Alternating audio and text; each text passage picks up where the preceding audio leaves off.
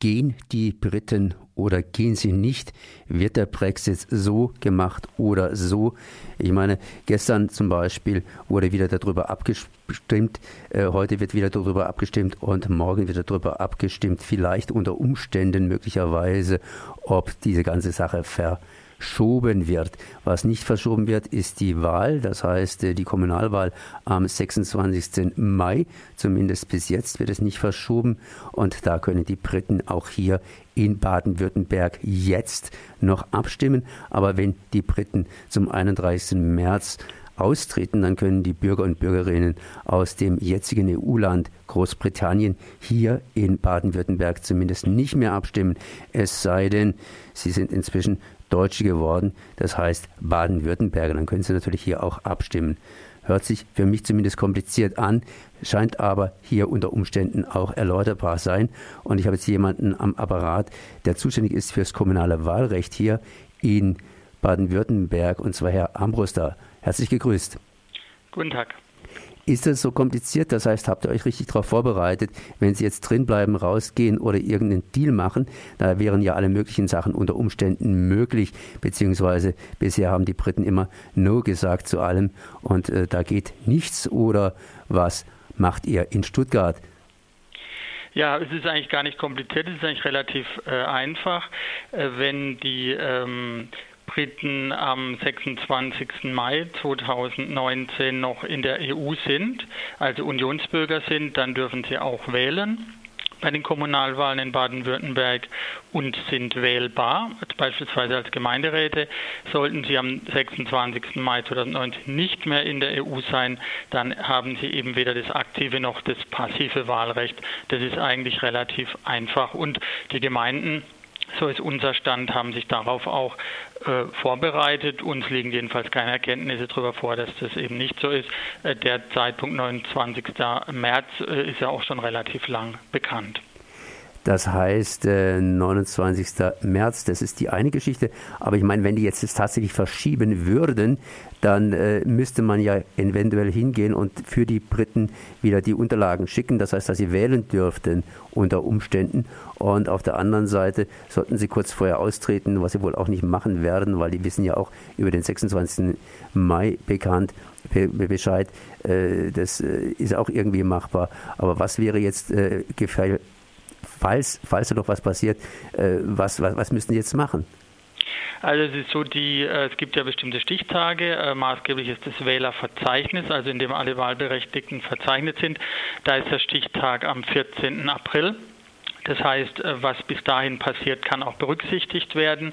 Das heißt, äh, bislang gehen wir davon aus, dass die äh, britischen Staatsbürger eben nicht ins Wählerverzeichnis aufgenommen werden. Wenn aber jetzt entschieden würde, beispielsweise, dass Großbritannien noch über den 26. Mai hinaus in der EU verbleibt, dann müssten diese Personen wieder als wahlberechtigt sozusagen ins Wählerverzeichnis aufgenommen werden.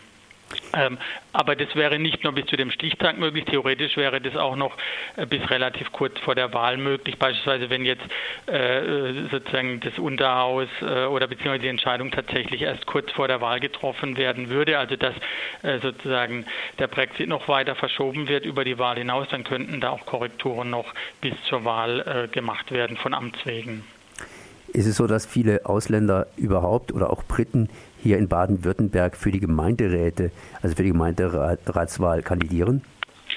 Ähm, da sind uns jetzt keine aktuellen Zahlen bekannt. Äh, ich habe jetzt mal geguckt für die letzte Kommunalwahl 2014. Da war so, da war der Anteil der Mandatsträger von Unionsbürgern, also da kann jetzt nicht differenziert werden, auch rechtlich nicht zwischen den einzelnen Ländern, insgesamt bei 0,4 Prozent.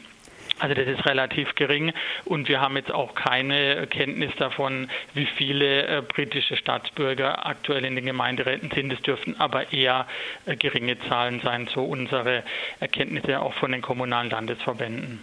Und insgesamt gesehen kann ich mir vorstellen, dass gerade die Briten in diesem Falle wohl auch die doppelte Staatsbürgerschaft ganz, ganz schnell für Fall der Fälle äh, angenommen hätten. Ja, davon ist ausgehend. Das haben ja auch viele, viele getan, beziehungsweise auch noch Einbürgerungsanträge gestellt. Das ist ja auch in der Presse bekannt gewesen. Da ist natürlich auch interessant, inwiefern zum Beispiel Ausländer, das heißt Menschen mit doppelter Staatsbürgerschaft und äh, EU-Ausländer, wie es so schön heißt, die allerdings Inländer sind hier in Baden-Württemberg, das heißt hier leben, wie viele das dann überhaupt zur Wahl gehen. Ist es äh, überhaupt oder könnte es überhaupt ein Problem werden oder ist es vielleicht eher ein Problem, dass hier entsprechende Menschen mit diesem Recht in Baden-Württemberg zu wählen gar nicht wählen? Also es gibt jetzt keine allgemeinen landesweiten statistischen Auswertungen zur Wahlbeteiligung von Unionsbürgern, aber es gibt äh, in größeren Städten, die eine Statistikstelle haben, Auswertungen für die letzte Wahl beispielsweise der Stadt Stuttgart. äh, und äh, der Städte Mannheim und Karlsruhe liegen uns Zahlen vor. Und da kann man sagen, dass die Wahlbeteiligung der Unionsbürger, also auch hier kann man, das ist rechtlich so vorgesehen, eben nicht differenzieren zwischen den einzelnen Staatsangehörigkeiten der einzelnen EU-Länder. Aber da ist es so, dass man sagen kann, die Wahlbeteiligung ist deutlich geringer als die Gesamtwahlbeteiligung. Also so überschlagen ungefähr ein Viertel davon. Also es ist natürlich schon eine, eine gewisse Anzahl, aber es ist jetzt nicht, sagen wir mal, ist ein deutlich geringerer an, äh, prozentualer Anteil als äh, sozusagen die Gesamtwahlbeteiligung insgesamt ist. Das heißt, nicht alle Menschen gehen wählen. Wenn diese Menschen deutsche oder baden-württembergische Wurzeln haben, gibt es einen bestimmten Prozentsatz, der wählen geht, hat er nicht diese, ja, diese Verwurzelung hier, dann geht eigentlich praktisch nur ein Viertel von dem wählen, was normalerweise hier wählen geht. Genau, das ist so die, das was so in den großen Städten äh, an Statistik. Also man denkt, man kann davon ausgehen, dass es vielleicht sogar noch eher weniger ist in den kleineren Gemeinden, aber so ungefähr ein Viertel äh, davon ist es ja. Gibt es dafür irgendeinen spezifischen Grund? Wir haben ja auch hier in Baden-Württemberg ein äh, umfangreiches Wahlrecht oder eine Wahlmöglichkeit. Ich rede hier von Panaschieren, Kumulieren und solchen Dingen. Gut, es wird ja schon immer sozusagen kritisiert, dass die Kompliziertheit des, des Wahlsystems, das könnte natürlich ein Grund äh, sein, wobei äh, das, ich denke, das gilt für die, für die Deutschen äh, letztlich in gleicher Weise. Gut, vielleicht ist tatsächlich die Verwurzelung auch ein, auch ein äh, Punkt, die Identifikation mit der Gemeinde, ähm, aber jetzt, sagen wir mal, spezifische Untersuchungen dazu, äh, da haben wir jetzt auch keine, keine konkreten Erkenntnisse. Wahrscheinlich äh, spielen diese Aspekte alle damit rein in die Wahlentscheidung. Ich meine, die Wahlbeteiligung der, der Deutschen ist ja bei Kommunalwahlen auch nicht sehr hoch. Die ist ja auch immer so um die 50 Prozent oder knapp darunter in den letzten Jahren gewesen.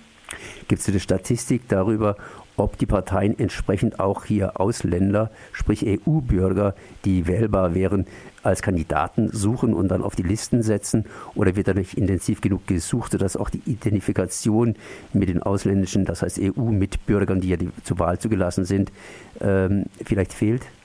Also Statistiken liegen uns jetzt nicht vor, aber hm, das, ich denke, das ist auch von, von äh, Stadt zu Stadt und Ort zu Ort unterschiedlich. Aber man liest es natürlich schon auch, dass äh, bestimmte äh, Parteien da auch ähm, Wert drauf legen, diese Bürger anzusprechen. Aber wie gesagt, äh, allgemeine Aussagen dazu ähm, können wir äh, mit unseren Erkenntnissen dazu jetzt eben nicht treffen.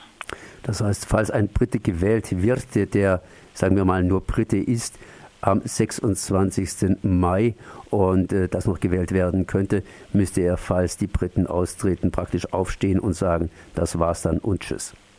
Genau, also der würde im Prinzip seine Wählbarkeit äh, dann verlieren, weil er dann eben nicht mehr Unionsbürger wäre und dann müsste er aus dem Gemeinderat oder dem sonstigen Gremium, Ortschaftsrat, wie auch immer, ausscheiden und dann müsste eben der Gemeinderat über einen Nachrücker äh, beschließen. Und wenn der Austritt vorher stattfinden sollte, dann äh, sind die ganz schnell rauszufiltern und entsprechend haben sie weder passives noch aktives Wahlrecht. Genau, so ist es. Dann danke ich mal für dieses Gespräch. Das war Herr Ambruster, zuständig für das kommunale Wahlrecht in Baden-Württemberg. Merci.